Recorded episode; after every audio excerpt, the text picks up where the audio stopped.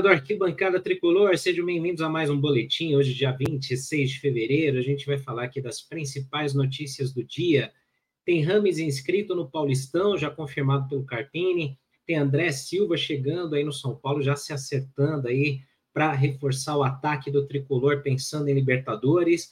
Vamos falar do jogo de, de ontem também contra o Guarani, que foi legal, teve aí alguns pontos aí para a gente observar, mas também teve coisa boa, por incrível que pareça e também alguns comentários aí que a gente sempre faz aí das notícias principais do dia para você ficar bem informado. Então já vou pedindo aí para você que vai ficar aí até o final desse boletim, deixar o seu like para nos ajudar, se inscrever no canal, que a gente sempre fala aqui, né? Isso ajuda muito o YouTube recomendar cada vez mais os vídeos do Arquibancada. Então, para você que também está chegando agora, que não conhece aqui o esquema, nesses primeiros minutos a gente vai falar rapidamente das notícias principais lá no nosso site, o depois a gente comenta sobre tudo isso e a gente dá uma passada aí no chat, lendo todas as mensagens de vocês. Hoje, às sete da noite, tem live com o Gabriel Sá, para a gente trocar ideia, principalmente sobre esses bastidores da contratação aí do André Silva, que está chegando no São Paulo, da inscrição do Rames e tudo mais que está rolando lá pelo Morumbis, além também do Semana Tricolor às nove da noite. Eu, Sombra, Renata Saporito e Daniel Perrone ao vivo falando tudo sobre o São Paulo, beleza? Então, ó, tem muita coisa, tem muito assunto aí. Lembrando que você pode ajudar também o Arquibancada se tornando assinante aqui do canal.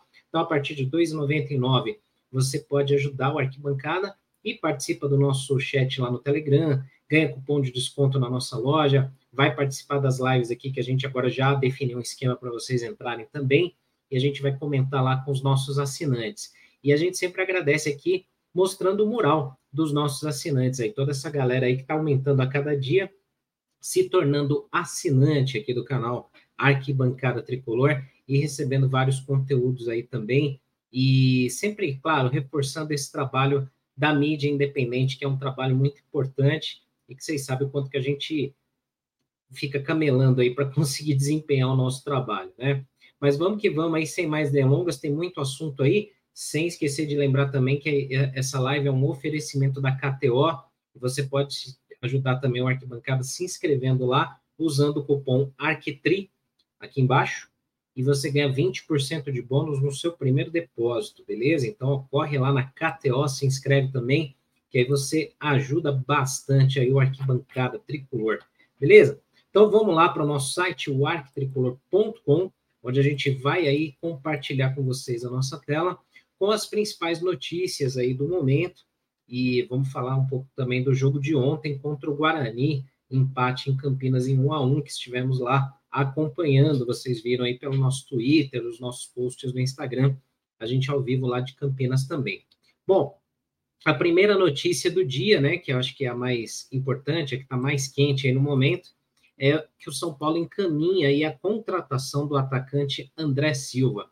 Quem acompanhou o boletim aí de sexta-feira é, viu que a, a coisa não estava tão fácil, né? A gente até estava meio que quase descartando a possibilidade pelos custos e porque o Vasco estava começando a entrar na jogada aí.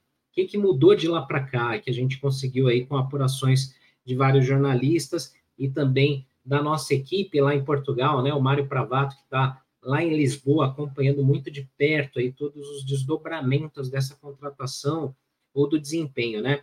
Vale dizer que é o seguinte: é, de lá para cá, o que, que mudou? O Vasco realmente estava já conversando com o clube do André, o Vitória de Guimarães, estava meio que acertando já com o clube, mas segundo alguns jornalistas, o que, que pegava aí? Tinha um custo alto, o Vitória de Guimarães, de Guimarães estava pedindo em torno de 3 a 4 milhões de euros. Esse era o papo inicialmente.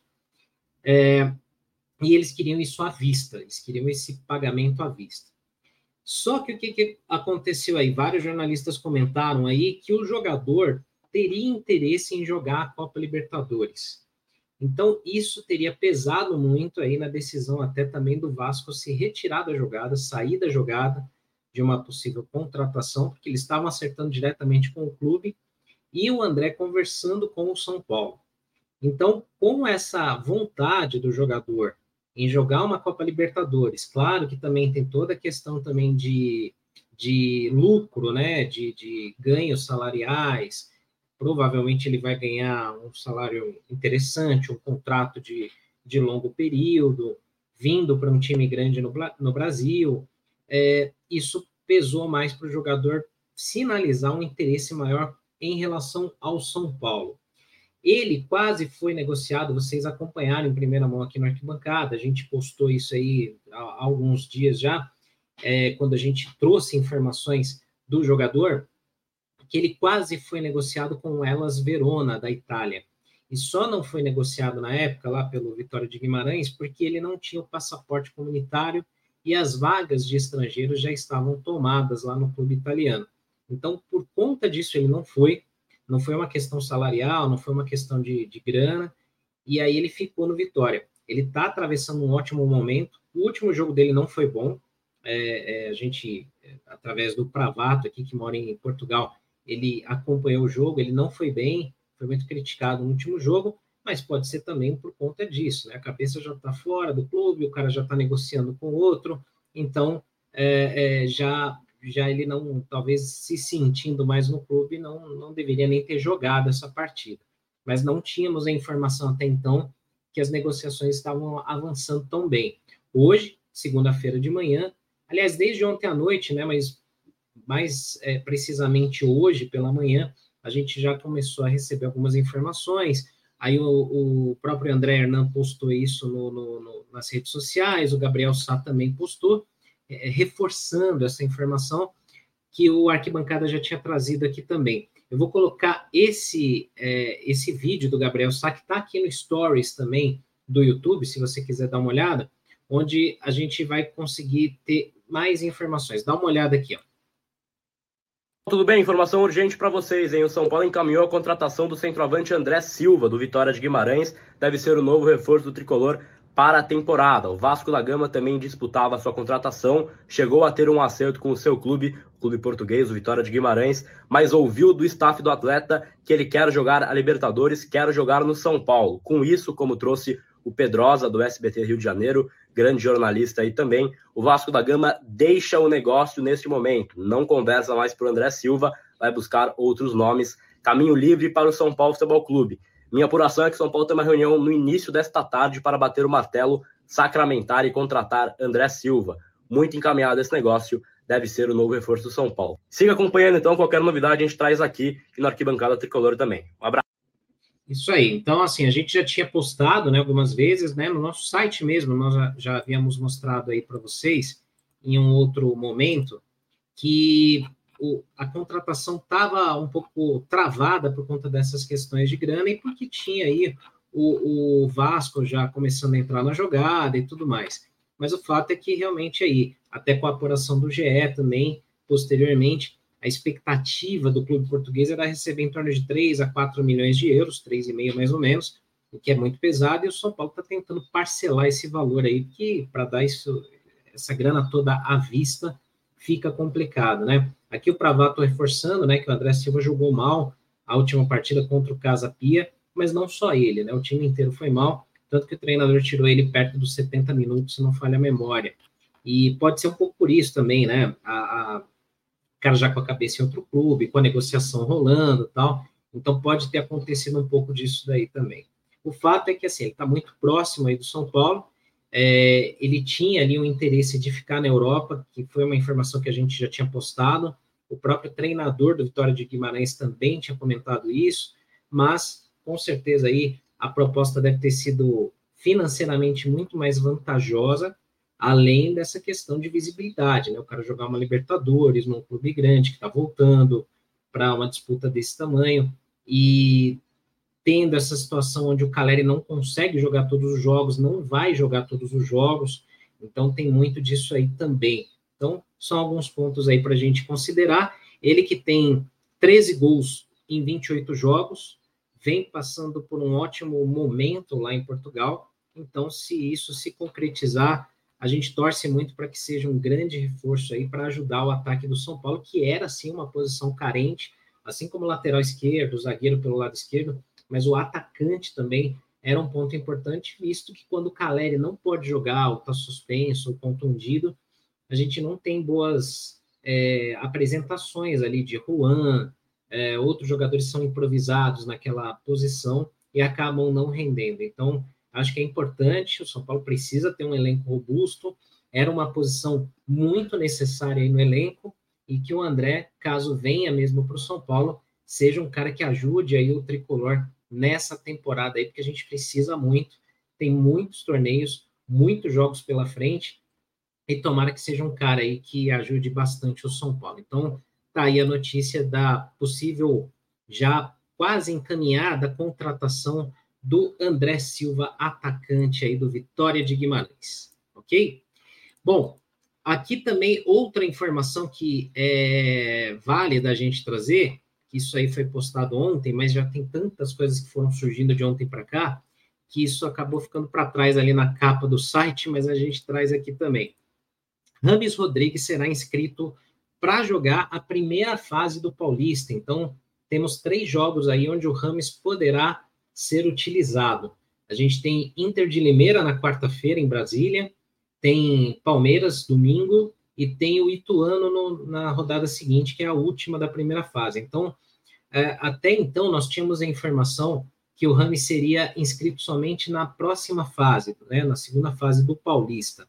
Só que o que, que acontece? Vocês lembram aqui que a gente comentou que o regulamento do Paulistão permite a substituição de jogadores lesionados. Então, tinha ali uma, uma possibilidade do Rames entrar no lugar, talvez, do Nestor, do Rodriguinho, de outro jogador, mas se esse jogador que, que fosse substituído tivesse a condição de voltar depois, ele não poderia. Então, uma vez que você faz a troca, esse jogador substituído não pode voltar mais no Paulista. E aí, sábado, houve aí uma lesão do Luiz Gustavo, mais uma lesão assombrando o São Paulo. Impressionante que a gente ainda está em fevereiro e são vários jogadores lesionados. E o Luiz Gustavo sofreu uma lesão no tendão de Aquiles, na perna direita, nesse sábado. Não foi para Campinas, foi poupado, não foi relacionado e estaria está, né, praticamente aí pela que, pela que as, pelas informações que a gente puxou, fora do Paulista com essa lesão do Luiz Gustavo, então entra o Rames Rodrigues na inscrição, podendo ser relacionado já para esse jogo de quarta-feira, depois de amanhã, São Paulo e Inter de Limeira em Brasília, podemos talvez já ter o Rames Rodrigues em campo, ou ao menos relacionado aí para esse jogo. Então, podemos é, contar talvez com esse reforço no meio de campo aí já contra, contra Inter, contra Palmeiras e Ituano, e ver como é que fica o time com essa posição de meio de campo, que é o maior, talvez, ponto de crítica da minha parte em relação ao Carpini. Eu vou falar daqui a pouco, né, sobre o jogo de ontem. É, vou falar, assim, na minha visão, na minha opinião, o que, que se refere, o que, que é de responsabilidade do Carpini, o que, que é responsabilidade do jogador e sim, e de diretoria, porque não adianta a gente ter o efeito manada que está sendo construído aí na, na internet para se culpar só o treinador toda a torcida do São Paulo acho que é inteligente o suficiente para entender que não é só treinador. Ele tem culpa, ele tem que ser criticado por alguns pontos, sim, mas a gente já vai falar do jogo já, tá? Então, aqui temos essa possibilidade que o Carpini ontem na coletiva confirmou então que o Rames Rodrigues será inscrito para jogar a primeira fase do Paulistão. Então ele entra no lugar do Luiz Gustavo, Uh, a papelada, a documentação já já começa né, a ser tratada já pela manhã dessa segunda-feira, né, já seguiu aí, então para que ele possa estar disponível para esse jogo de depois de amanhã contra a Inter de Limeira, que é vital que o São Paulo vença. O São Paulo voltou com o empate de ontem para a zona de classificação, está em segundo lugar, tem ainda um jogo a menos que é justamente esse de depois de amanhã. Caso o São Paulo vença, ele lidera o grupo e a gente ainda tem aí uma expectativa ali de tentar, quem sabe, né, é, subir mais ali na classificação geral do Paulista para definir os mata-matas em casa. Pelo menos no grupo, o São Paulo tem que estar tá na ponta, tem que estar tá em primeiro lugar para não ter que enfrentar possivelmente aí o Novo Horizontino fora de casa, e sim no Morumbi. Então, é um time difícil, o Novo Horizontino também é complicado. Aqui a gente vê aqui a pontuação do Paulistão no grupo do São Paulo. Putz, de novo, eu tô com problemas aqui. Deixa eu abrir a tabela pelo, pelo GE, que aí fica mais fácil, e a gente acompanha aqui, cadê times, tabelas regionais, Paulista, aqui. Então, no grupo do São Paulo, a gente está em segundo com um jogo a menos. Se o São Paulo vencer, ele empata em pontos com o Novo Horizontino, mas ele pode passar aqui no, no saldo de gols e no número de gols marcados. É, o Novo Horizontino também foi ajudado contra o Água Santa. Lá teve um pênalti claríssimo para Água Santa, mas independentemente disso aí, o São Paulo tem que melhorar, né? E aí a gente já vai falar aqui do, do, do jogo de ontem, né?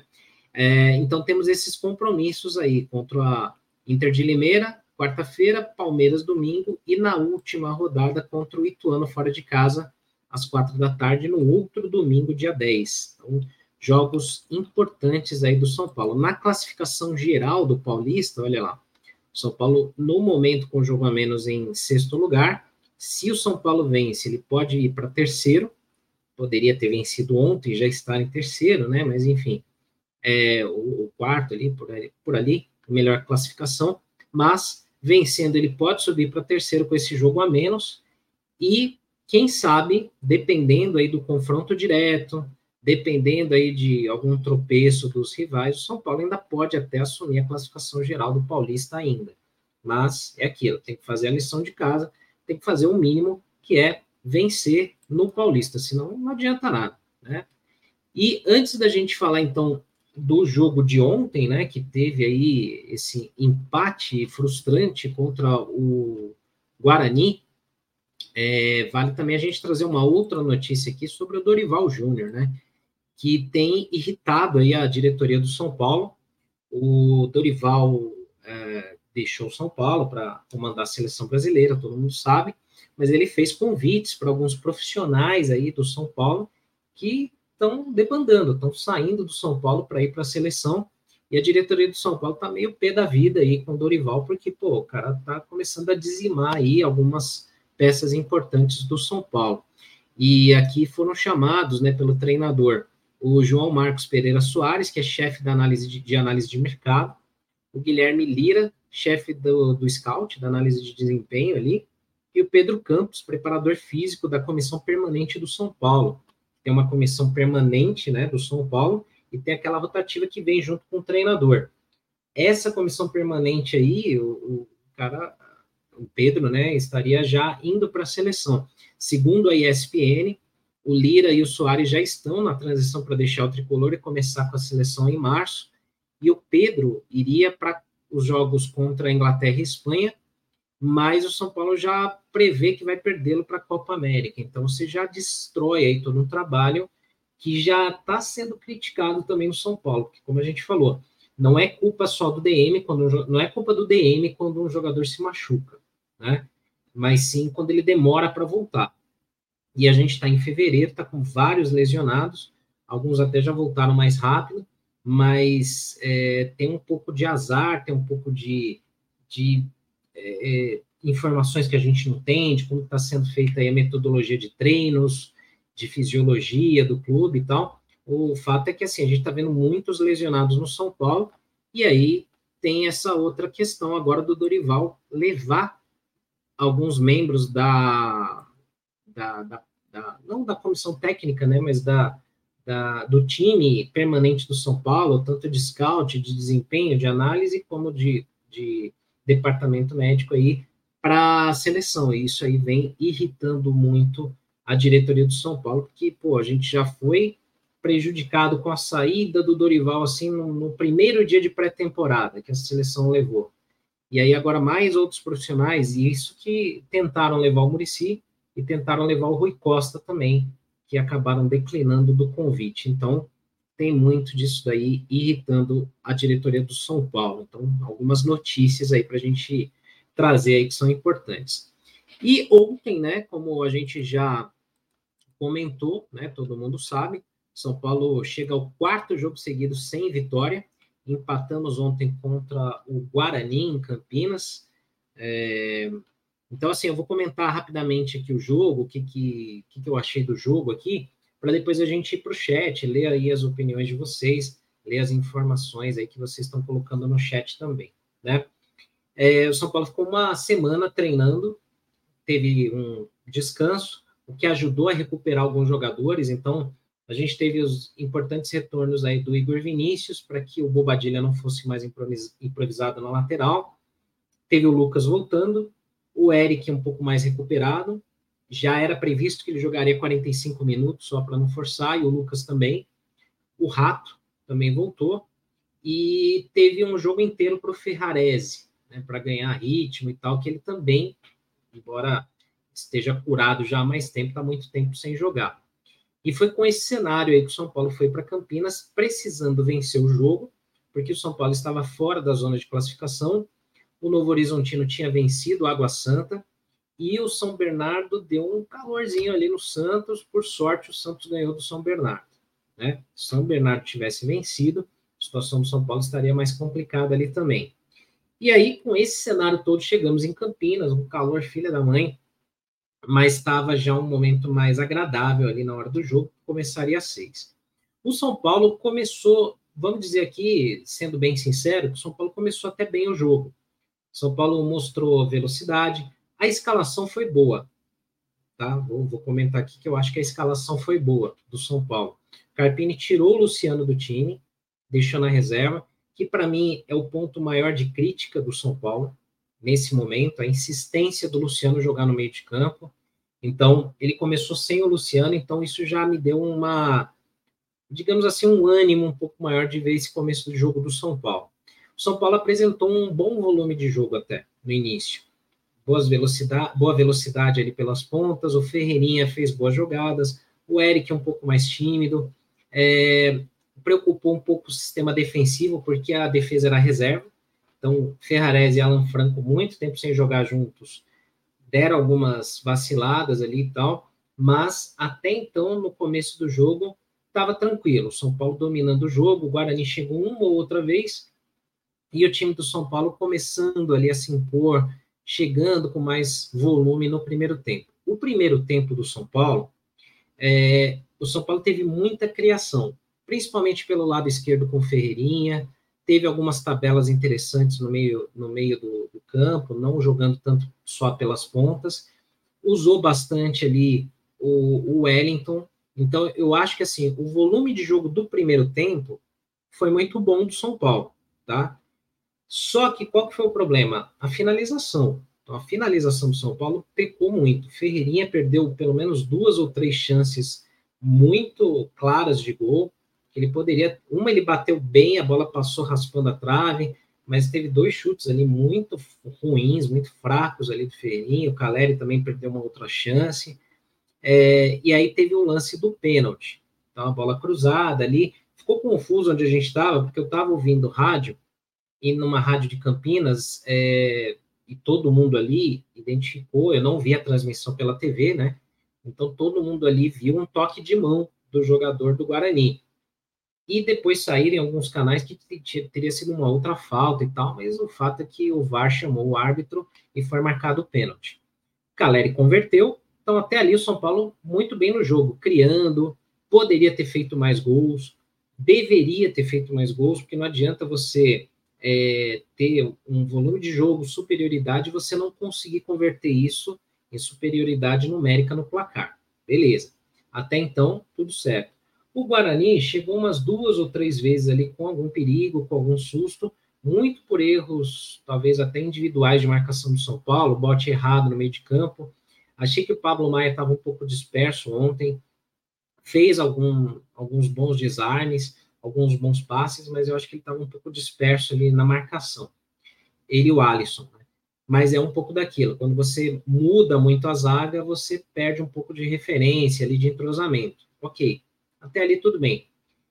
O que o São Paulo pecou muito no primeiro tempo foi não ter conseguido converter esse volume de jogo em gols. Se o São Paulo tivesse aberto 2 a 0 pelo menos, o Guarani e talvez viesse mais para cima para tentar é, diminuir e abrir, abriria mais espaços. O Guarani se fechava muito bem, saía no contra-ataque com o, o, esqueci o nome dele lá, o, é, é o caramba, o camisa 78 deles lá, o carequinha lá que joga bem. depois vocês vão me lembrar aqui, esqueci o nome dele, que puxava alguns contra-ataques e levava perigo para o São Paulo. Tanto que o Rafael faz uma defesa importante no primeiro tempo, ele sai nos pés do, do atacante do Guarani, evita o pior. O Regis, obrigado, Alexandre, obrigado pela lembrança aí, Alberto também, a galera toda aí do chat. Regis puxando bons contra-ataques, ele mete uma bola ali nas costas do, do Wellington, se eu não estou enganado, e aí o Rafael sai para defender, até se machuca e tal, e preocupou num outro momento que o, o Rafael até caiu. Até ali estava tudo bem, o São Paulo estava superior no jogo e parecia que poderia ganhar a qualquer momento. O Guarani acuado, mesmo jogando em casa, é um time mais fraco, São Paulo se impondo. Tudo caminhava para que o São Paulo fosse para o intervalo com a vantagem e resolvesse o jogo no segundo tempo. Só que mais uma vez, na bola aérea, a defesa do São Paulo vacila quando não tem o Arboleda na zaga, a zaga do São Paulo pelo alto é uma tragédia, é desatenta. E o São Paulo, de novo, é, bobeou. No finzinho do primeiro tempo, toma um gol ali de bobeira, falhas individuais, teve um drible ali, eu não lembro se foi do Michel Araújo que gerou o, o escanteio. Michel Araújo, que até acho que entrou bem no jogo, mas deu umas vaciladas ali nesse, nesse lance principalmente, e aí gerou o escanteio gol do Guarani empatar o jogo no finzinho do primeiro tempo. Até então, sinceramente, o sentimento de quem estava ali era que assim o jogo estava controlado, foi um acidente aquele gol. Tudo bem. Para o segundo tempo, o time volta com o Lucas e o Bobadilha. O Alisson não estava tão bem, o Carpini acho que acertou em tirar e colocar o Bobadilha, e acertou em colocar o Lucas, porque qual que era o problema? Muita gente criticou com razão que o Ferreirinha talvez devesse ter saído e não o Eric. Mas, como existia essa, essa informação que a gente pegou depois, que o Eric não jogaria o jogo todo, por conta do joelho dele e tal, então o Carpini tirou o Eric e colocou o Lucas. Até aí, cara, não seria tanto um, um não, não, comprometeria tanto, porque o Eric estava mais discreto no jogo. O Ferreirinha até então, mesmo perdendo gols, ele estava melhor. E aí esse time, com o Lucas jogando mais centralizado, ele rende melhor. A gente vê que funciona melhor. O Lucas deu algumas boas arrancadas. O Lucas, mesmo algum tempo sem jogar, ele conseguiu criar boas, boas jogadas de perigo para o São Paulo. Só que o São Paulo, o time, não entrou com a mesma pegada do primeiro tempo. O time entrou um pouco mais devagar, um pouco mais lento. E aí, essa culpa, essa responsabilidade, ela tem que ser compartilhada também com os jogadores. Porque, assim, é, você pode ter, claro, e tem aí algumas questões do Carpini que eu vou falar, mas o jogador não pode entrar do jeito que entrou, os jogadores não podem entrar na pegada que entraram nesse segundo tempo. O São Paulo ficou ali, sabe, como se estivesse administrando o placar e pudesse matar o jogo a qualquer momento que quisesse. E não era assim, o São Paulo tinha que se impor. Tanto que nos momentos de jogo que o São Paulo tentou ir para cima, que foi para dar um sufoco no Guarani, o Guarani passou apuros. Só que aí que tá, o São Paulo é, não, eu não vou dizer que assim foi arrogante, mas assim o São Paulo achou que poderia matar o jogo e nessa começou a tomar alguns sufocos. Aí foi onde o Carpini eu acho que errou. Ele volta com essa insistência de colocar o Luciano no meio de campo. Então ele vai, lá, faz uma nova substituição, coloca o Luciano de novo no meio e desloca o Lucas para a ponta esquerda aí eu acho que acabou com o time. Porque quando você traz o Luciano, que não está jogando bem, de novo, né, para o meio de campo, essa insistência do Carpini irrita com o Luciano ali naquela função. Ele não é jogador para jogar ali, e mesmo que ele tivesse sendo meia do São Paulo, ele não está jogando bem, não justifica você colocar o Luciano no time hoje. E aí você matou o que estava dando mais ou menos certo, que era o Lucas indo pelo meio arrancando ali e abrindo as pontas. O Rato tinha entrado bem no jogo, só que eu achei que o Rato foi muito é, individualista em alguns lances e apostando extremamente em cruzamentos. Então, essa culpa, essa responsabilidade, na minha opinião, assim, depois, claro, eu vou ler o chat, a opinião de vocês também, para mim, eu acho que, assim, ela tem que ser dividida. Tem o lance, a parte que cabe ao Carpini, de colocar o Luciano de meia, do time é, é, jogar em excesso nos cruzamentos, ligações diretas, apesar que teve uma evolução ontem, no primeiro tempo, principalmente, onde você vê o time fazendo boas tabelas, jogadas de infiltração pelo meio, jogando mais de forma dosada pelas laterais, mas insistindo muito ali é, é, em algumas jogadas individuais de alguns jogadores e tal, teve sim uma evolução nesse sentido. Faltou esse time ter uma, um volume de jogo para converter isso em gols, e aí a gente também tem que responsabilizar os jogadores, não dá para só culpar o técnico aí.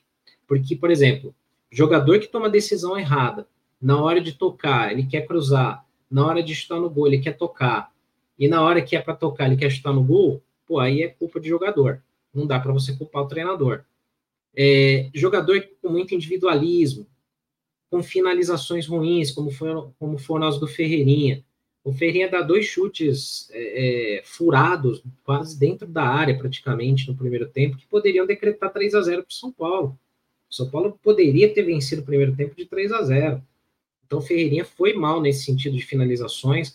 O Caleri perdeu um gol também, mas até aí é um cara que, assim, ele erra uma, mas faz outra. É, se a bola chega nele lá, ele pelo menos vai guardar uma ou outra e a bola não chegava nele. Então, assim, essa culpa ou essa responsabilidade, ela tem que ser repartida. Eu acho que, assim, quando a gente vai só nesse efeito manada que está sendo construído aí pela internet, de só culpar o treinador, eu acho errado. O Carpini tem falhas, enumerei várias aqui. Luciano de meia, excesso de cruzamentos, é, o time, na hora que começa a ficar desesperado, começa só a jogar na lateral para cruzar, e lançamento com ligação direta. Isso está errado.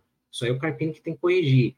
Não dá, não vejo Lucas e Luciano jogando juntos, os dois batem cabeça. O Lucas quer jogar mais para o meio, aí entra o Luciano no meio, achando que é o armador e erra passes e joga mal, tá pesado. Isso aí é o Carpini que tem que arrumar, né? Eu acho que a escalação inicial foi boa. A escalação inicial foi boa, mas depois ele complicou nas substituições. Agora a gente não pode aqui eximir de culpa jogador que erra chute dentro da área, jogador que toma decisão errada, que quer ser fominha, quer, quer resolver tudo sozinho, ou que na hora do desespero é só cruzamento, que não tem capacidade de enxergar um lance, um cara passando, fazer uma tabela, erra um passe de dois metros, aí não dá para você culpar o treinador nisso, é culpa de jogador. Então, assim, tem, é, é, tem muita coisa errada. Deixa eu limpar aqui o chat, porque sempre tem um, um cara que quer fazer graça desrespeitando. Então, se é para participar, que venha para respeitar, né? Então, assim, você tem essas culpas compartilhadas aí. Eu acho que, assim, se o Carpini entender de uma vez por todas que o Luciano não está merecendo ser titular, que ele não está merecendo jogar nesse meio de campo, e de repente o Rames for esse cara aí para jogar no meio de campo, a gente pode ter uma evolução. Se não for o Rames, se o Rames não for bem, que seja o Michel, que seja o Galopo, esses caras precisam ser testados para jogar no meio de campo. Não dá para o Luciano jogar ali do jeito que ele está jogando mal, tentando fazer inversão, lançamento, tabela, errando passe de meio metro. Então eu acho que está na hora do Luciano pegar um banco aí. Essa é a minha maior irritação em relação ao Carpini, a minha maior crítica em relação ao Carpini. Agora, o time, ele mostrou no primeiro tempo um volume de jogo interessante. Se ele continuar nessa mesma toada que jogou o primeiro tempo, e os atacantes, os jogadores de frente conseguirem finalizar melhor, o São Paulo vai apresentar um futebol melhor. Então, assim, é, é, eu acho que tem esses dois pontos aí tem a parte que cabe ao Carpini, mas a parte que cabe aos jogadores. Aí pode ser, putz, falta de ritmo, pode ser falta de confiança, o que quer que seja. Mas tem essa parcela de culpa para os dois lados, tá? Então, eu acho que assim, o que cabe também à diretoria? Respaldo para treinador. Por exemplo, por que, que é respaldo de treinador que eu falo? Por exemplo, ah, o treinador pega e fala assim, cara, eu vou colocar o Luciano no banco que não tá rolando. Ah, mas a torcida pede, tem gente pedindo, o elenco gosta dele. Não interessa, cara. Se o cara tiver mal, eu, treinador, eu tenho que colocar ele no banco e Murici, diretoria, tem que me dar o respaldo aqui. Eu tô sentindo que não tá rolando esse respaldo muito bom, não. de novo, eu vou falar isso daí, que é uma coisa que para mim pegou muito mal. A entrevista do Murici, para mim, ela, por mais que ele tenha falado coisas muito coerentes, coisas que ele tem razão, para mim, o Murici ele mandou muito mal em falar isso em público. Porque ele meio que queima só o treinador e ele joga nas costas só do treinador a responsabilidade. Que foi um treinador que ele trouxe, que ele bancou para trazer também. Então, eu acho que quando você pega e joga na mídia, em público, isso daí, você está queimando o treinador. Claro, a maioria está na bronca com o Carpini e vai falar: não, tem que fazer isso mesmo, tá certo. Cara, não tá certo. Para gestão de pessoas e para quem xingava o Rogério Ceni porque não sabia fazer gestão de pessoas, isso é uma cagada enorme, na minha visão. Então eu acho que o Murici mandou muito mal. Ele tem razão quando ele fala que, pô, você não pode insistir com um jogador que tá, tá irritando a torcida. Ih, caramba voltou aqui. A gente teve uma queda de conexão, pessoal. Acho que está tudo bem aí, né? Que vocês estão acompanhando. Então, assim, é o seguinte, eu acho que o Murici ele manda mal nesse ponto. Então, se não existe um respaldo e o treinador, isso podia ser o Rogério, podia ser o Dorival, o Crespo, o Diniz, Carpini, qualquer um. Se o treinador não enxerga um respaldo da diretoria nesse sentido, cara, eu acho que assim, o cara já se sente minado ali. E o elenco percebe isso e começa a querer deitar em cima. Então, para mim, foi um gol contra do Murici. Espero que no dia a dia esse respaldo aconteça. E aí, por exemplo, eu vou prever uma situação que eu espero que não aconteça aqui, mas só para a gente fazer um exercício aqui de raciocínio. Digamos que o Rames não entre bem. Digamos que o Rames não jogue bem. E o Carpini pega e fala assim: putz, o time fica muito exposto com, com o Rames, fica muito lento e a gente corre muitos riscos. É, então, eu vou tirar o Rames do time. Cara, a internet vai cair matando no Carpini, porque vai falar assim: pô, você não deu chance pro cara, você deu chances pro Luciano, você tá queimando o jogador, o cara pediu para voltar e você vai tirar ele, você tá maluco? Tenho certeza que isso vai acontecer. Se o Murici, diretoria, tiver a mesma postura que tiveram até agora, eles vão falar, cara, a escolha do treinador, problema dele, lavamos nossas mãos. Eu acho isso errado. Eu acho isso errado. Porque assim, se tá todo mundo junto, e se você, Murici, Rui Costa, Belmonte, diretoria, se vocês apostaram no treinador, vocês têm que apoiar o cara né? Se vocês acreditaram no cara, não adianta querer tirar o corpo fora agora e falar assim, não, a culpa é dele. Agora ele que se vire lá. Tá errado. Então, assim, nós ganhamos. Isso é filosofia meio do Vanderlei Luxemburgo, né? Tipo, eu ganhei o jogo, eu sou o cara. Aí quando empata, é, a gente empatou. Quando perderam, pô, os jogadores perderam o jogo. Tá errado. Então você perde o vestiário aí, você perde o elenco. Então é o que eu falo, tem muita coisa junto disso nisso daí, porque assim, você tem um cenário onde eventualmente você está devendo pagamentos, aí você tem que gerenciar muito de perto ali para não deixar nada escapar. Se você abre uma brecha para que o treinador seja questionado, o elenco vai deitar em cima, aí o cara não é experiente, e aí já é um erro seu, porque você bancou um cara inexperiente para um ano de Libertadores. Então, assim, não tem inocente nessa história aí. Não dá para tirar o corpo fora e lavar as mãos. Essa é a minha opinião, a minha visão, tá? Enfim, então assim, para a gente poder voltar aqui e falar com o chat aí, com a galera toda, eu queria só consolidar aqui essas três, esses três pontos. Eu acho que assim, para o jogo de ontem, houve uma pequena evolução sim, em volume de jogo, em criação de jogadas, em criação de oportunidades. Falta capricho em finalizações. Falta é, o São Paulo se impor mais nos jogos contra adversários mais fracos, porque quando for pegar um Palmeiras, um Flamengo, um Corinthians ou um mata-mata, você não vai ter oportunidade de falhar desse jeito, você tem que se impor, principalmente jogando no Morumbi. Então você não pode dar a vacilada de ontem. Mas sim, teve uma evolução. Agora, tem esses pontos o técnico ele precisa corrigir de novo algumas, algumas coisas básicas aí. De novo, a minha maior crítica ao Carpini é a insistência no Luciano. Não dá. Não está jogando bem para isso. Luciano é um cara importante para o elenco, um cara que vai ajudar muito durante o ano, mas hoje não está merecendo ser titular em muito menos de, meio, de meia de criação. Então, testa o Michel, testa o Galopo, põe o Rames, mas não dá para o Luciano jogar ali. Agora, jogadores também tem que ajudar. Não dá para perder gol como perdeu ontem. Não dá para tomar decisão errada como tomaram ontem. Não dá para ficar achando que ah, é o Guarani, a gente vai ganhar na hora que, que quiser apertar um pouco mais e vai fazer o gol. Não é assim que funciona. Agora vai pegar um time um pouco mais arrumado, que é a Inter de Limeira. Não é tão fraco como o Guarani. Vai ter que jogar mais sério. E domingo é o Palmeiras no Morumbi. Então não dá para entrar com o pé mole, não dá para entrar achando que, ah, pô, a gente já ganhou a Supercopa, o dever tá feito, já ganhamos dos caras. Não é assim, tem que ganhar, tem que jogar para ganhar.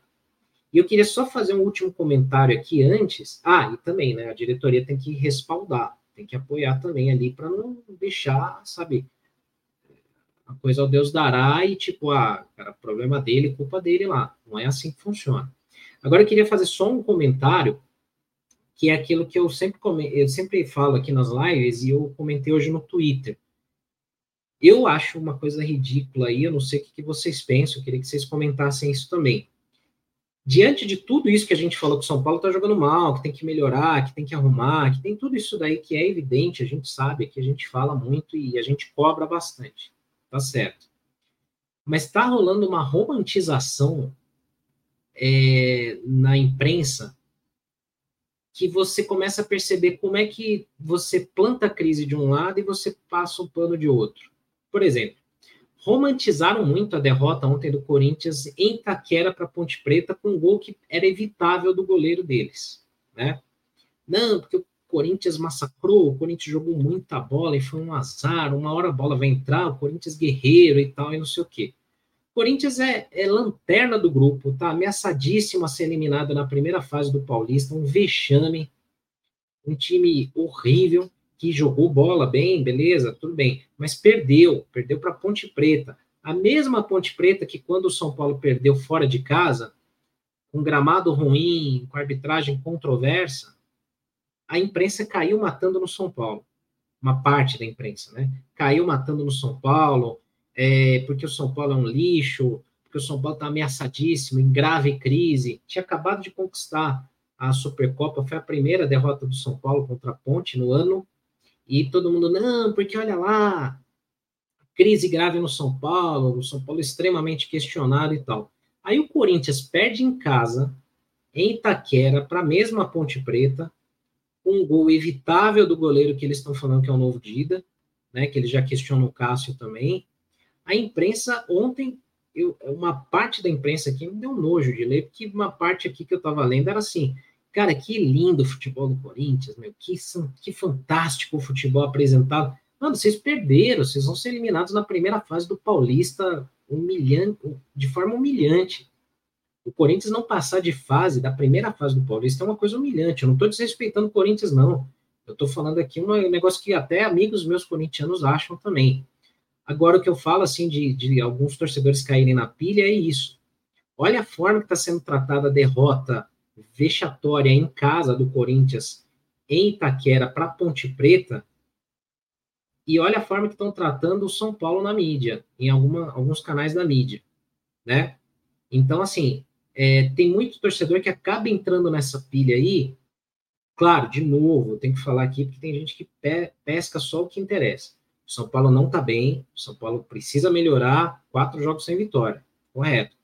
Mas o São Paulo está na zona de classificação e precisa de uma vitória para liderar o grupo. Tem um jogo a menos, certo? E a gente está vendo pautas na mídia assim: o São Paulo em risco, em crise gravíssima, com muita pressão, é, corre o risco de não classificar. Corinthians guerreiro dá show, mas infelizmente não vence. Cara, não caiam nesse tipo de pilha. Tem muita gente querendo plantar crise, tem muita gente querendo jogar o foco em outra, outro clube para tirar o foco de onde eles não querem enfiar o dedo na ferida.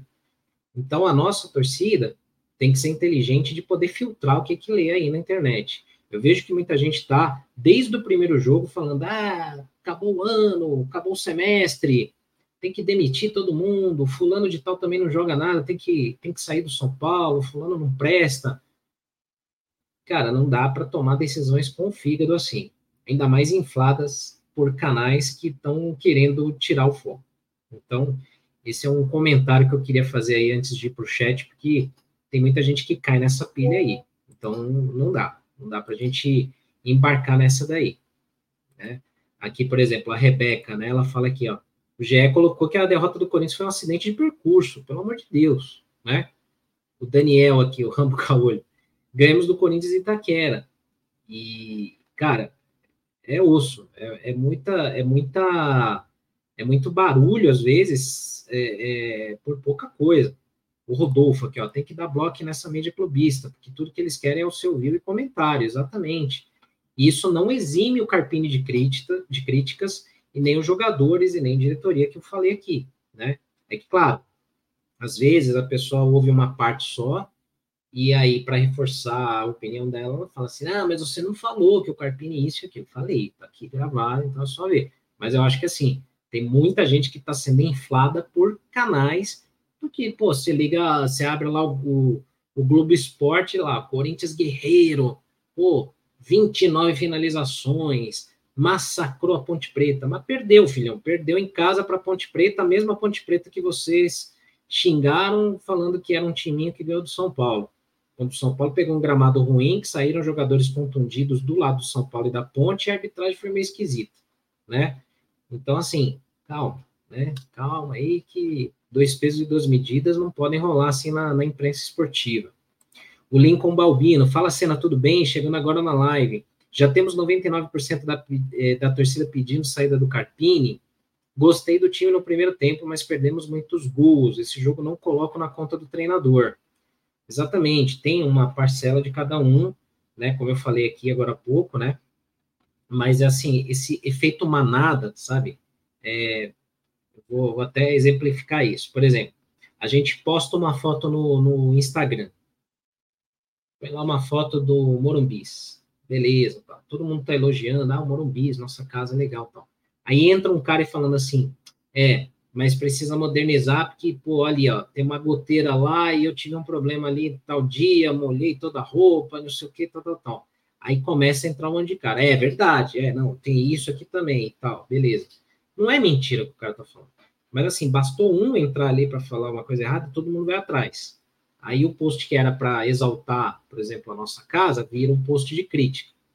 Então, esse efeito manada, que às vezes está sendo meio que construído, e de novo, não que o Carpini não mereça críticas, merece. Falei tudo aqui, não vou repetir. É, jogadores não merecem críticas? Merecem também, não vou repetir aqui de novo. Mas, assim, tem um efeito manada que está sendo meio que feito assim só para jogar no Carpini. Tipo, ó, a culpa é só, é só de um, como sempre é feito aqui no Brasil. É só o treinador que erra. É, e aí tem outros culpados que passam ilesos, né? Outras pessoas que deveriam ser cobradas e não são. Então, é complicado, complicado. O Cláudio Souza, eu concordo com essa parte da mídia dando um peso e duas medidas, mas o Carpini precisa se achar o mais rápido possível. Quase perdemos para um Bragantino reserva e ontem para um Lanterno. Claro, lógico, tem que ser cobrado. O Thiago Goulart, né? Ele coloca aqui: o problema vai além. O mosquito, filha da mãe. Não sendo da dengue, tá bom, né? Deus livre. É, o Thiago Goulart, o problema vai além dos quatro jogos sem vitória, o problema é jogar mal, se tivesse amassando dos adversários seria menos ruim. Sim, mas é o que eu falo, ontem teve uma evolução na criação de jogadas, falta finalizar também, e aí não é só o treinador, né? Aí é jogador que também não está ajudando. Mas sim, todo mundo tem que ser cobrado, né? É, que mais aqui? O Rami joga a quarta? Tem possibilidade, João Pedro. Se a inscrição sair a tempo, pode ser sim que ele jogue, ele, ele deve ser relacionado aí para esse jogo, viu? Espero que ele jogue para não jogar o Luciano, né? Que se o Rames entrar e jogar bem nesse meio de campo, aí talvez o Luciano não volte mais para essa função e jogue em outra área do time, né? Que é o que eu mais gostaria de ver aí. É, que mais aqui? O ceifador fala: como eu já tinha informado em janeiro, eu não consigo confiar no trabalho do Carpini, infelizmente. E é como eu como eu já comentei aqui em outros boletins, até quando ele foi anunciado, para mim, não seria a primeira opção. Eu acho temerário você trazer um treinador sem experiência no ano de Libertadores. Mas, porém, contudo, entretanto, se apostaram no cara, tem que dar o respaldo para ele. Não dá para pedir demissão em 10, 11 jogos. Ah, pô, não tá bem o time, beleza, vamos sentar aqui, vamos conversar, vamos organizar, vamos repensar, vamos trabalhar junto. O cara que pode fazer isso, para mim, teve a atitude mais, assim, incorreta de todas, que foi o Murici. Chega na mídia e vai lá e queima o treinador. Tipo, como quem diz assim, cara, ó, é, ele não fala mais comigo, ele não me pede ajuda, e aí é ele que se vire lá nos 30. Cara, você botou o teu na reta para trazer o treinador inexperiente. Você deu sim também, Murici. Então não adianta você querer tirar o seu da reta, não. Te admiro, você é um cara que tem uma história enorme no São Paulo, mas aí você mandou mal, na minha visão, né, na minha opinião. É, a Kelly fala aqui, ó, o Dorival melhorou um time ruim, o Carpini tá piorando um time bom. Vexame não ganhar do penúltimo colocado do Paulista, que bagunça. Não é só culpa do Carpini, mas é ele que escala, cinco jogos sem ganhar. Sim, é, é o que a gente está falando. Não é culpa só de um, mas ele tem a culpa dele também, né? É, o Wagner Mota, né? Humildade, opa, humildade, falar bem não ganha jogo e não traz título. Meu voto hoje vai para Carpini, fora Carpini. Eu acho precipitado pedir demissão do treinador. Continuo achando que é precipitado pedir demissão do treinador com 11 jogos na primeira fase do Paulista. Eu falei aqui no dia seguinte que a gente ganhou a Supercopa e no dia seguinte que a gente ganhou do Corinthians e Itaquera. Falei, quando o time passar o primeiro momento ruim, eu espero que não peçam demissão do cara, porque a gente está na primeira fase do Paulista, onde é para testar, onde é para ver o que, que não dá certo e o que, que dá certo todo mundo acha que o Paulista é para ser pré-temporada, mas quando o time vai mal, todo mundo cobra como se fosse a final da Libertadores. Então, eu, para mim, continuo ainda com a mesma opinião que é precipitado. Né? É, que mais aqui? Que mais aqui? Vamos ver. Uh, Wellington, isso mesmo, amigo. A mídia idolatra Palmeiras e Corinthians. Palmeiras contrata jogador comum, no outro dia a mídia já fala que é o melhor do Brasil. Já no São Paulo, o mesmo jogador se é contratado, falam mal, né? Exato. O Luiz fala, o Carpini não é ruim, acho promissor, mas não é técnico para o São Paulo no momento. Eu acho que assim, não deveria ser apostado num ano de Libertadores, de reconstrução, um técnico sem experiência que talvez fosse menor que o elenco.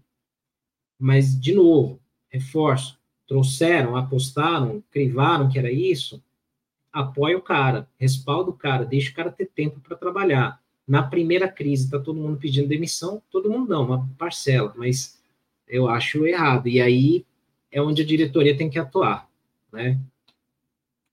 que mais aqui? A Rebeca, né? A falta de resultado mexe muito com a confiança. Os jogadores ficam nervosos e acabam não finalizando bem. Tem isso também, sem dúvida nenhuma, Rebeca.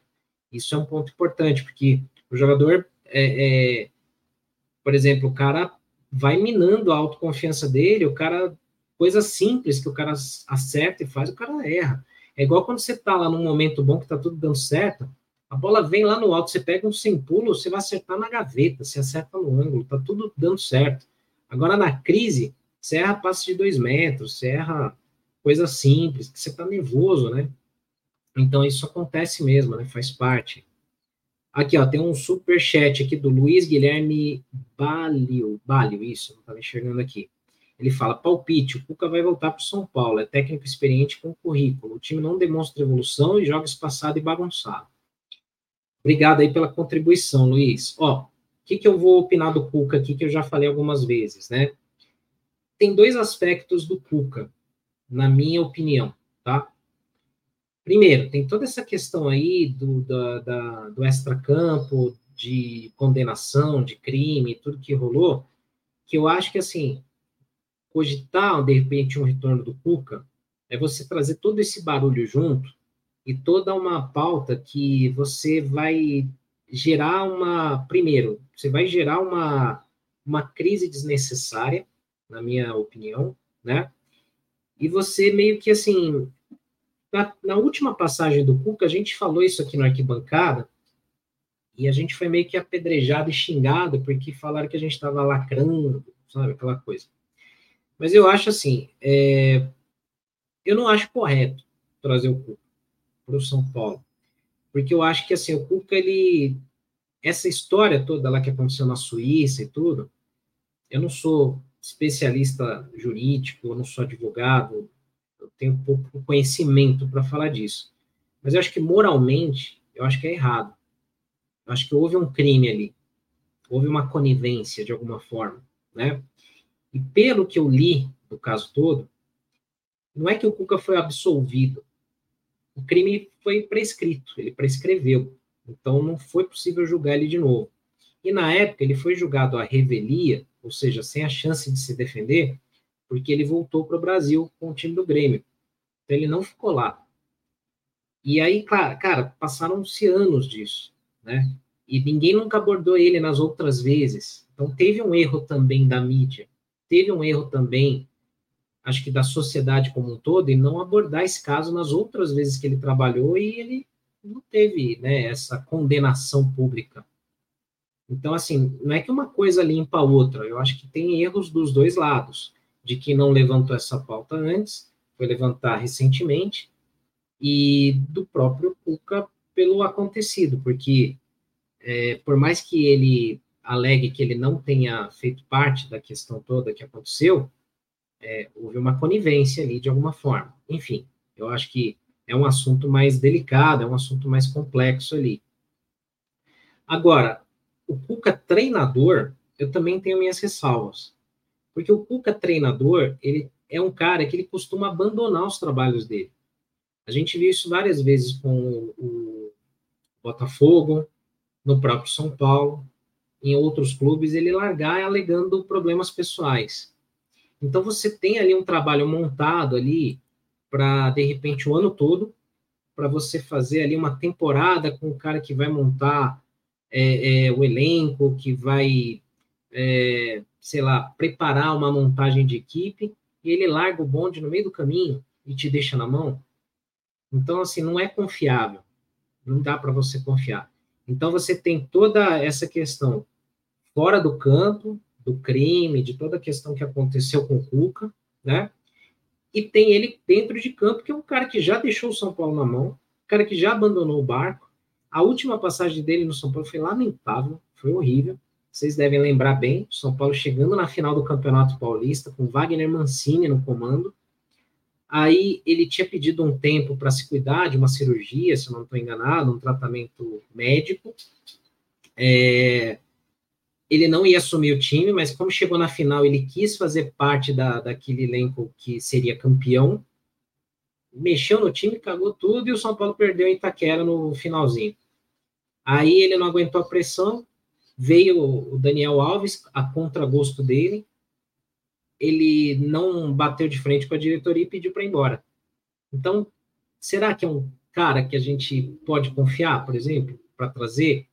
Eu, assim, eu risco totalmente o nome do Cuca de qualquer cogitação para trabalhar no São Paulo por conta de tudo isso. Fora o que alguns colegas colocaram aqui no chat também. O Cuca chega, você acha que a Mondelez vai querer associar a marca dela ao São Paulo com isso? A Superbet, a New Balance, como é que eles vão reagir? Eu acho que é desnecessário. Então, assim, eu não estou pegando a sua mensagem, Luiz, para fazer aqui militância nem nada, não é essa a intenção. Mas eu acho que, assim, é, eu acho que é um barulho talvez desnecessário. Acho que não merece, fora toda a questão ética, moral, é, enfim, tudo que envolve o Cuca hoje, né?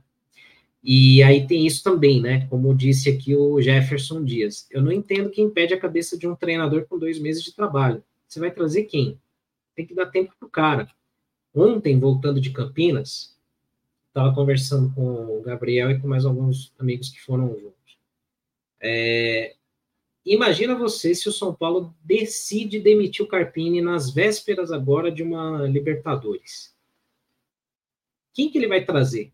Porque hoje no mercado você tem o Thiago Nunes, você tem o Mano Menezes e outros tão experientes como o, o, o Carpini. Aí você vai trazer um cara que de repente é, tem uma conduta, uma ideia de jogo totalmente diferente do elenco que está montado. Chega um treinador e fala assim, cara, Rames não é o tipo de jogador que eu quero, não joga comigo. Ah, o Lucas, para mim, ele é ponta direita, ele vai jogar lá na frente. Aí o Lucas está falando, cara, mas eu me desgasto mais, eu rendo melhor no meio. Não interessa, o treinador sou eu, você vai jogar lá na ponta. Alisson, putz, eu não gosto de você. Rato, para mim você é banco, você é medíocre. Imagina se chega um cara com essa ideologia. Ferra todo o elenco do São Paulo, muda tudo, aí resolve trazer uns caras lá que ele confia, não sei da onde lá, do Parangolé do Sul. E aí? Então, assim, contratar treinador não é só essa questão de você trocar igual FIFA. Não é o modo carreira, que você troca, o cara vai lá e vai potencializar alguns jogadores, vai escalar certo e do nada o time vai jogar bem. Não dá. E outro, alguns nomes que foram sugeridos. Ontem um cara escreveu no, no Instagram assim para mim: É, tem que ir atrás do Voivoda. O Voivoda não quis nem abrir conversa com São Paulo, ele não quer sair do Fortaleza, ele está num projeto lá que ele está sendo muito bem respaldado. Ele não vai sair. Alguns amigos sugeriram o Zubel Dias. O Zubel Dias não quis abrir conversa com São Paulo ele, segundo a diretoria, não sei se é exatamente isso, mas segundo a diretoria, ele deixou em segundo plano. O Mano Menezes fez um trabalho horrível no Corinthians. Os jogadores derrubaram o Mano Menezes no Corinthians porque ninguém aguentava o cara. Então, assim, olha os nomes que estão aí. O Thiago Nunes, que também não é nem culpa dele, talvez, mas assim, ó o Botafogo, cara. O Botafogo não ganhava jogos no Campeonato Carioca com o Thiago Nunes. Então, olha o que, que tem no mercado. Não dá simples, simplesmente para pegar e, e, fora que cogitar, eu acho ainda absurdo cogitar a saída do Carpini com, com nove é, nove jogos, dez, é, desculpa, onze jogos agora e dois meses de trabalho. Isso é pior do que o Leco fez. Isso é muito pior do que o que o Leco fez. Eu queria trazer aqui uma informação é, que, assim, é, eu tinha passado isso naquela nossa naquela live do Corujão, que essa semana a gente vai fazer de novo, né? E foi uma coisa que, assim, eu perdi um, alguns minutos falando sobre isso, e eu queria trazer isso aqui só para exemplificar uma coisa que algumas pessoas eu acho que esqueceram, que esqueceram um pouco sobre isso.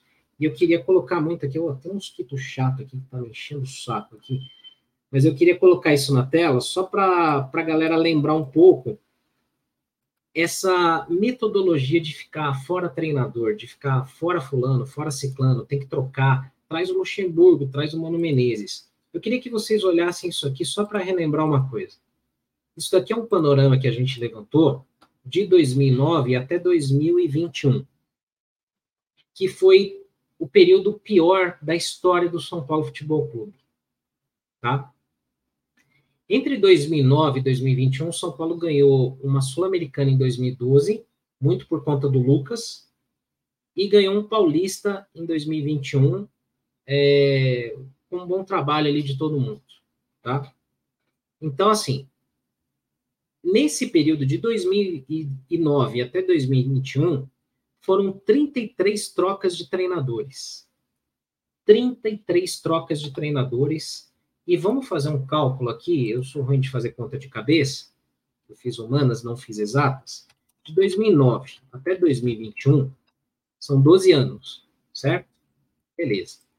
Você tem 12 anos com 33 trocas de treinador. Opa, contrário. 33, 12. São, é uma média de quase três treinadores por ano. Como é que um time vai conseguir desempenhar algum trabalho trocando três treinadores no ano. Você a cada quatro meses você tem um treinador diferente. Em quatro meses dá para implementar uma metodologia? Em quatro meses dá para exigir resultado de um treinador? Isso aqui que foi feito, foi feito pelo senhor Juvenal Juvencio, pelo Carlos Miguel Aidar e pelo Leco. Tudo isso aqui. Eu não estou passando pano da diretoria atual, não, porque ela tem erros aqui que eu sempre falo. Mas assim, você que já pede fora Carpini hoje, e claro, você tem razão em ter críticas ao Carpini, você está na bronca com o Carpini, é claro, normal. Mas assim, você que pede fora Carpini, você está agindo igual o Leco, você está agindo igual o Aidar, está agindo igual o Juvenal aqui, no finzinho da, da, do mandato dele, trocando de treinador em todos esses anos aqui, ó, 2010, 11, 12, 13, 15, 16, 17, 18, 19, 21, o São Paulo teve mais de, teve mais de três treinadores no mesmo ano. Ou seja, em vez de trocar a cada quatro meses, se trocava a cada três meses de treinador. Então, assim, o problema não é esse. O problema não é isso daqui. E olha que coincidência. Olha que análise que pode ser coincidência, né? No ano onde você teve um treinador trabalhando pelo menos uma temporada cheia ou mais meses, o São Paulo foi campeão ou fez boas campanhas. 2012, 2013, por mais que o Lucas tenha jogado muito e seja o principal responsável pelo título da Sul-Americana, quando você teve um treinador só trabalhando mais tempo, foi o caso do Ney Franco, que ficou mais tempo do que esses quatro meses, São Paulo foi campeão aqui. Quando o Murici foi treinador ali por quase duas temporadas, o São Paulo saiu da zona de rebaixamento de 2013 e foi vice-campeão brasileiro em 2014 e semifinalista da Sul-Americana. Fez um bom trabalho, né? Em 2021, aí teve uma série de questões ali, porque você vinha da transição do Diniz com um time que, bem ou mal, com todas as críticas ao Diniz, ele teve tempo para trabalhar, ele ficou uma temporada e meia, quase duas, no São Paulo. O São Paulo teve eliminações vexatórias no Paulista, Copa do Brasil, Sul-Americana, mas o São Paulo foi consolidado para brigar pelo brasileiro e teve várias questões ali que não foram só culpa do Diniz, quando o São Paulo perdeu o brasileiro de 2020, que terminou em 2021. Então, quando você tem um trabalho longevo aqui, você gera títulos depois. O Rogério, embora todas as críticas justas, necessárias, o Rogério teve tempo para montar um time o Dorival aperfeiçoou isso aí também. E o São Paulo foi campeão. E com o Rogério, o São Paulo chegou lá na, nas finais do, do Paulista e da Sul-Americana. Agora, se você, como tem um rapaz aqui no chat, se você não tem um argumento melhor do que isso para falar, ah, você passa pano. Se o seu melhor que você pode fazer para justificar o fora Carpini é você falar que eu passo pano, tenta elaborar um argumento um pouco melhor, porque isso vai te ajudar na vida, cara. Porque se você ficar só com esse argumento de ah, você passa pano, você vai ser facilmente batido em qualquer discussão sobre futebol ou qualquer coisa na sua vida. Que, sinceramente, se você acha que com dois meses tem que demitir o treinador e mandar embora, você é igual o Leco. Você não pensa diferente do Leco. Você é igual o Aidar. Então você não tem uma, por exemplo, é, não diria moral, mas assim, você não tem como cobrar uma diretoria boa de um ou criticar um Leco ou um Aidar que você pensa igual. Que você quer fazer isso aqui, ó. Três treinadores por ano, quatro treinadores por ano, achando que vai resolver. Curiosamente, de 2009 a 21 não resolveu. Não resolveu. São Paulo viu todos os rivais conquistarem Libertadores, Mundial, Paulista, Brasileiro, Copa do Brasil, enquanto você ficou aí pé da vida igual eu fiquei, porque a cada três, quatro meses trocava de um treinador. Então, se você acha que é, deixa eu bloquear os caras que não sabem respeitar, que nem babacas não merecem nem respeito aqui também. Então, assim, se você acha que a solução é só trocar de treinador, Cara, talvez funcione no seu FIFA. Você jogando no seu sofá, na sua casa, funciona, né? Mas na vida real não é assim que funciona. Então, assim, de novo, é, o Carpini merece críticas, merece ser cobrado, tem que ser apontado ali. Não acho nem que deveria ter vindo. Num ano de Libertadores não era para se apostar num, num, treinador inexperiente. Não era. Agora, a partir do momento que, que veio, ele tem que ter tempo de mostrar o trabalho, implementar o seu trabalho e ter respaldo. Se se acontecer do São Paulo for campeão paulista, como é que fica a cara de quem está pedindo demissão agora? Como é que seria? Né? Eu estou torcendo para o São Paulo ser campeão paulista, não para pegar e zoar a galera. Não é isso. É porque eu torço para o São Paulo. Eu torço para o São Paulo dar certo. Para o São Paulo ter, ter é, é, sucesso. Mas tem gente que parece que torce contra para ter razão. Né? Tem gente que torce ali para dizer, não falei, não falei, eu estava certo. Então, eu acho o seguinte, é, eu acho que é o seguinte, o Carpini ele tem que rever conceitos, ele tem que rever algumas opiniões, ele tem que repensar algumas formas de montar esse time. E a minha maior crítica é o Luciano. Eu acho que esse ponto aí ele não pode insistir mais. Agora, não dá para ser mais variável do que ação na bolsa de valores. Quando ganha tá tudo bem, é maravilhoso, o time é forte e a gente é o melhor time do Brasil, vai ganhar Libertadores. E quando perde, ah, não presta ninguém, tem que mandar embora e tem que sair fora. Eu, come... eu penso muito nisso. Já pensou se esse tipo de, de argumento acontece quando você tiver direito a voto como sócio torcedor para eleger presidente do São Paulo no futuro? Como é que seria isso daí? Né? Porque tem gente que aplaude coisa errada, tem gente que é, é volúvel, na hora que está tudo bem, ah, tá tudo certo, é, eu adoro fulano de tal, aí quando perde não presta, então decisão do estômago, assim, do fígado, não dá, não dá para ter. Eu acho que é o seguinte, o Carpini ele tem que ter um tempo para mostrar trabalho. Ao final desse período aí, se ele realmente, putz, não mostrar nada, ele perdeu o elenco, não funcionar nada, aí você troca. Aí você tem que trocar. Porque é o que eu falei. Não, o ideal não é esse. O ideal era você trazer um cara experiente, grande, que pudesse botar o elenco no lugar e que pudesse ter o respaldo da diretoria. O Murici não dava uma entrevista daquela lá que ele deu para o Arnaldo Tironi falando do Rogério Ceni. Ele não dá uma entrevista daquela falando do Dorival. Né? Então, assim, todo mundo tem culpa aí, não tem santo na história. Todo mundo tem culpa. Agora, jogar num lado só é, é injusto. Eu acho bem injusto, né? Enfim, vamos ler mais algumas mensagens aqui para a gente cortar o nosso período de boletim, que ficou longo, né? Mas aí a gente depois vai ter às sete uma live com o Gabriel Sá, que ele vai trazer os bastidores aí do André Silva, do Rames também, e mais informações, né? O que mais aqui? Vamos ver, vamos ver, vamos ver. Aqui, o Eduardo. A impressão que está passando é que o time não bota fé nele, não confia. Então, é um pouco do que eu falei, né? Se a diretoria queima o cara em entrevista, o time não vai confiar. O time vai deitar em cima do técnico mesmo. Então, para mim, que foi um, uma besteira ali do que o Murici fez, eu acho, né? Agora, se a diretoria respaldar e falar assim, pô, a gente confia no cara, a gente trouxe o cara e vai confiar, e esse é o cara para trabalhar aqui, se porventura tiver algum jogador fazendo corpo mole ou querendo derrubar treinador, esse cara vai pensar duas vezes. Não acho que tenha isso nesse elenco, não acho? Mas você passa recados dessa forma. E se você quer corrigir coisa que tá errada no treinador, chama ele numa sala e fala para ele, mano, ó, tá vendo que o Nicão não funciona ali? Não tá vendo que o Luciano não pode jogar mais ali? Não tá vendo que você não pode mais usar o Juan? Dá um tempo. Chama o cara num canto e fala. Agora, falar para a mídia na entrevista, você vai gerar mais crise. E você vai gerar mais gente que eu falei aqui que está romantizando a derrota do Corinthians para botar crise no São Paulo. Não acho que é o melhor caminho para se fazer, né?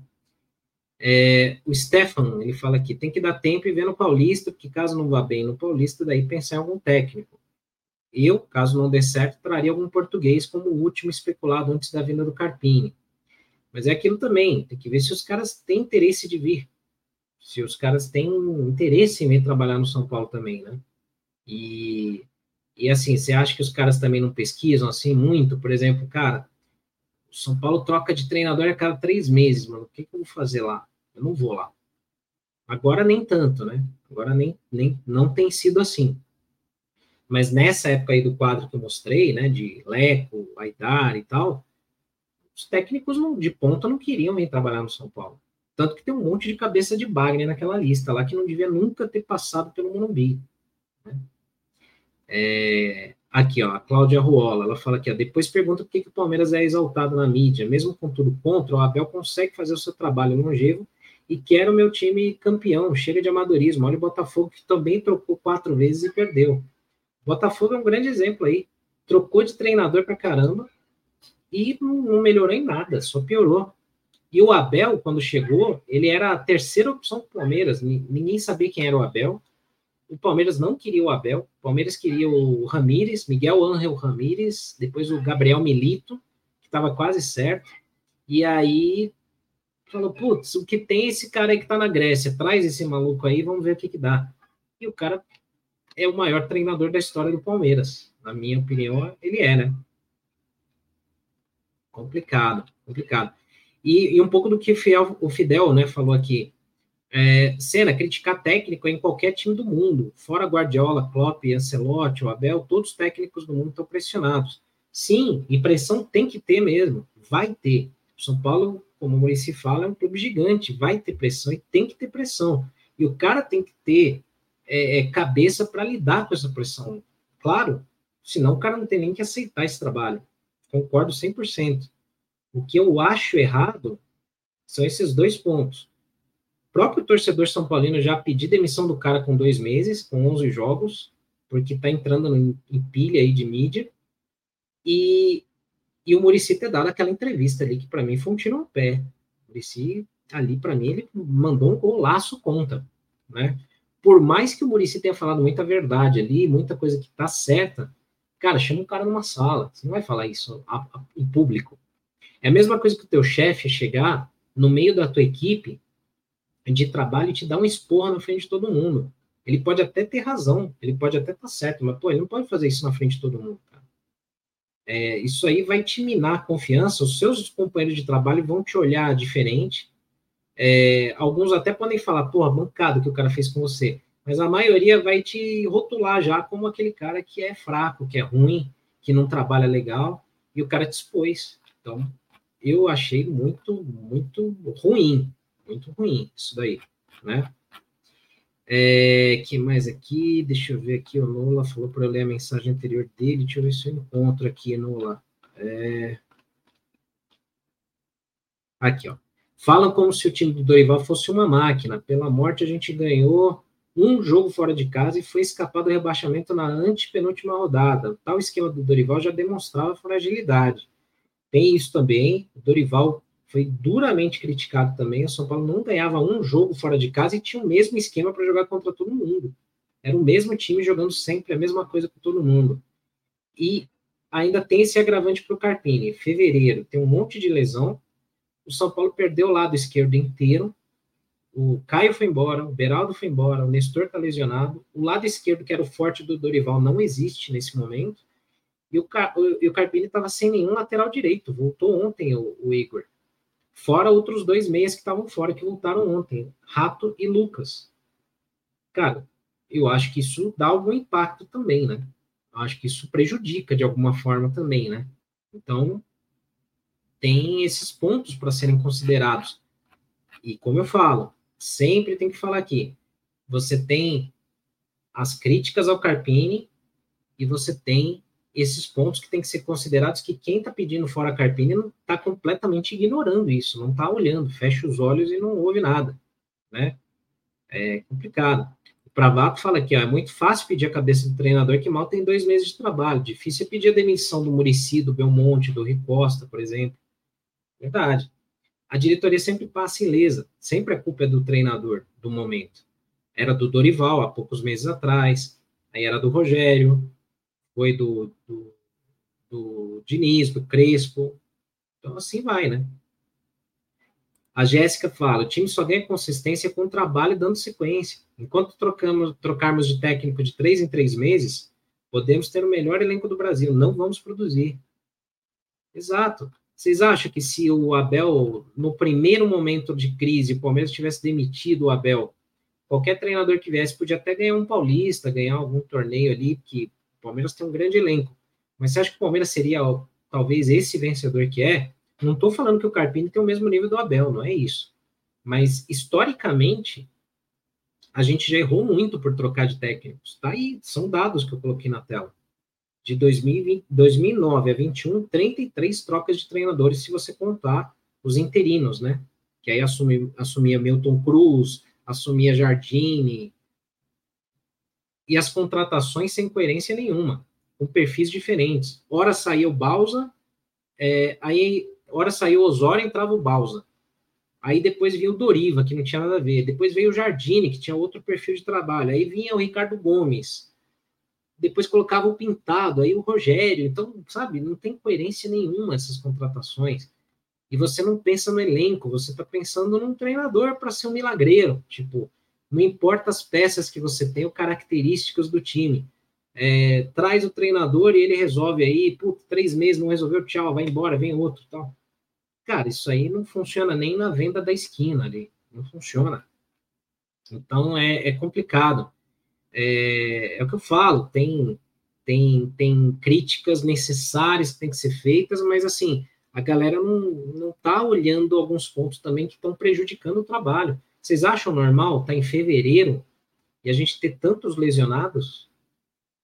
Ó, de cabeça que o que eu lembro, a gente ficou sem Luiz Gustavo agora, a gente estava sem o Michel, estava internado. Aí não é lesão, é questão de saúde. Mas você tinha um Rato fora, você tinha o Lucas, tem o Nestor que está com cirurgia, tava o Igor Vinícius, o Moreira, o Rafinha, o Rodriguinho. Pô, só aí são nove, cara. Nove jogadores, é, é, é, é um time inteiro praticamente. Não é normal. Isso não é algo que dá para falar que, ah, não importa. Como não importa, velho? Você tem nove jogadores a menos. Você tem um time a menos ali para você tentar alguma coisa. Então, assim, isso faz algum, algum impacto no trabalho de um treinador, ainda mais sendo um treinador que não tem tanta bagagem. É, é a mesma coisa que você contratar para uma empresa só um, um, estagiário, um cara novo, que não seja um estagiário, porque hoje se usa a palavra estagiário de uma forma pejorativa, né? Mas é a mesma coisa que você trazer um funcionário novo para uma empresa, cobrar que ele traga a meta do ano e você não dá resposta nenhuma. O cara está chegando agora na empresa, o cara está entendendo como é que funcionam as coisas, processos, peças, ferramentas de trabalho, você está ali na orelha dele, fala, cara, vai, vai, vai, mano, eu preciso, preciso, e você não dá resposta nenhum, você não dá um treinamento, você não dá um apoio para esse funcionário, é mais ou menos isso. Ah, mas eu precisava de um cara que já chegasse dando resultado, então você contratou errado, cara.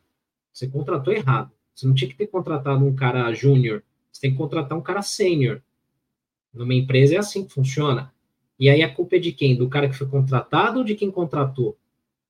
Por isso que eu falo, é, você não pode passar batido por críticas à diretoria se a escolha foi se comprovar como errada. É que eu acho que não dá nem para comprovar ainda que a escolha do Carpini foi errada, porque a gente não teve ainda o tempo suficiente para mostrar. Ou vocês acham que o estadual é um parâmetro do que vai ser o ano? Porque, por exemplo, quando o São Paulo foi campeão paulista em 21, todo mundo achou que o São Paulo ia fazer um brasileirão ferrado, e o São Paulo brigou para não cair ali em alguns momentos. Né? Com o mesmo treinador, mesmo elenco, tudo junto. Lesões, um monte de coisa com o Crespo. Aí, quando o São Paulo fez ano passado, e eu me incluí nas críticas, quando o São Paulo foi eliminado pelo Água Santa, todo mundo na primeira rodada do Brasileirão achou que o São Paulo ia brigar para não cair. Tenho certeza, porque eu também pensei isso. Aí o São Paulo perde para o Botafogo, que a gente não imaginava que o Botafogo ia brigar pelo título. A gente falou, mano, como é que já perde para o Botafogo, velho? Aí tudo bem, trocou de técnico, deu um gás novo, Dorival com mais bagagem, arrumou o time, beleza, tudo bem. Mas dizer que todo o trabalho do Rogério não teve nada que prestou, aí é até desonesto, né? Agora, assim, o estadual, ele não é o parâmetro. O Botafogo, por exemplo, foi péssimo no Campeonato Carioca do ano passado e fez um brasileiro que, se a gente não, não lembrar da pipocada que eles deram, foi um brasileiro muito bom que ninguém esperava o Botafogo chegar onde chegou, né? É que criou a expectativa do título e eles ramelaram no fim, e, enfim. Mas assim, precisa ter tempo, precisa ter tempo. Eu acho que assim, é, de novo, vou repetir, não traria o Carpini para um ano de Libertadores, sabendo que você tem uma Libertadores, cara, você tem que fazer um cara pica, um cara que vai saber mexer com essas peças. Beleza, não tinha quem, quem trazer, não tinha jeito. Ok, trouxemos o Carpini, respalda o cara, dá apoio, dá ferramenta para o cara. Murici, você é o cara que tem mais moral ali dentro do São Paulo para falar e apontar e se intrometer no trabalho. Porque até o próprio Carpini já falou: espero que você, Murici, seja o meu tele para me orientar.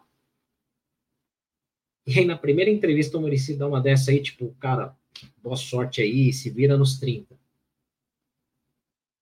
Tem muita coisa errada. Enfim, galera, muita coisa aí pra gente comentar.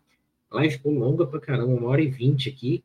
É, então vamos fazer o seguinte, galera. Tô, eu estou lendo as mensagens, claro que eu não estou colocando todas na tela, porque senão vai ficar aqui até a hora da live das sete, né? Então vai ficar muito longo aqui. Mas o que, que eu já vou deixar de convite para vocês? Sete da noite, então, a gente tem uma live aqui com o Gabriel Sá. Então ele vai falar muito dessa questão do André Silva, que a gente já falou no começo, vai falar do Rames e outros assuntos aí que a gente vai falar também que ele vai trazer para a gente. Então, às sete da noite aqui já está agendado é só entrar aqui no nosso YouTube, procurar os vídeos. É, sete da noite, ativa o sino aí que já vai chegar aí para você a notificação. Às nove, aí eu acabo às oito, saio correndo, vou lá para o estúdio do Semana Tricolor às nove. Eu, Sombra, Renato Saporito, Perrone, é, a gente vai debater muito essas coisas aí, porque cada um tem uma ideia diferente também, a gente está trazendo essas pautas aí. Então, às nove ao vivo também. E essa semana tem o Corujão de novo, que deu certo semana passada, a galera curtiu, a gente vai fazer mais um Corujão aí meia-noite. Vamos ver se na quarta ou na quinta, que tem jogo, né, do São Paulo na quarta. Então vamos ver se a gente mantém essa na quarta-feira, beleza? Aí a gente mantém aí a agenda e troca uma ideia aí no Corujão, porque a galera curtiu bastante. Então, deixa esses convites, esses convites aí para vocês, galera. Então, deixem um like aqui com a gente se inscrevam no canal, porque a gente está crescendo cada vez mais. Queremos chegar nos 100 mil inscritos, que eu quero a plaquinha do YouTube para pôr aqui, ó. Vou botar aqui de algum jeito aqui para agradecer vocês. Então vamos, vamos para cima aí, que tem muito conteúdo do São Paulo para vocês assistirem aqui no nosso canal. Em vez de ficar dando moral aí para canal que está romantizando aí derrota do Corinthians e Itaquera para Ponte, ou postando fake news o dia inteiro, né? Então, vamos, vamos na moral para quem está tentando trabalhar aí e dar voz para vocês também. É o que eu sempre falo aqui: não importa a gente ter opiniões divergentes, não importa. O que não rola é desrespeito. Então, por exemplo, você pode e deve ter opiniões diferentes da minha, do canal, não tem problema nenhum. A gente está aqui trocando ideia e um respeita o outro. Eu respeito a tua opinião, você respeita a minha. Agora, cara que vai chegar aqui para xingar, para zoar, para querer é, ofender, cara, aí não vai ter espaço aqui nunca. Vai ser tratado da mesma forma e vai ser bloqueado. Então, o problema não é opinião diferente, é respeito, beleza? Então, tamo junto, galera. Sete da noite, daqui a logo mais, logo mais aí, com o Gabriel Sá aqui para a gente falar muito ainda de São Paulo hoje, beleza? Saudações, até daqui a pouco. A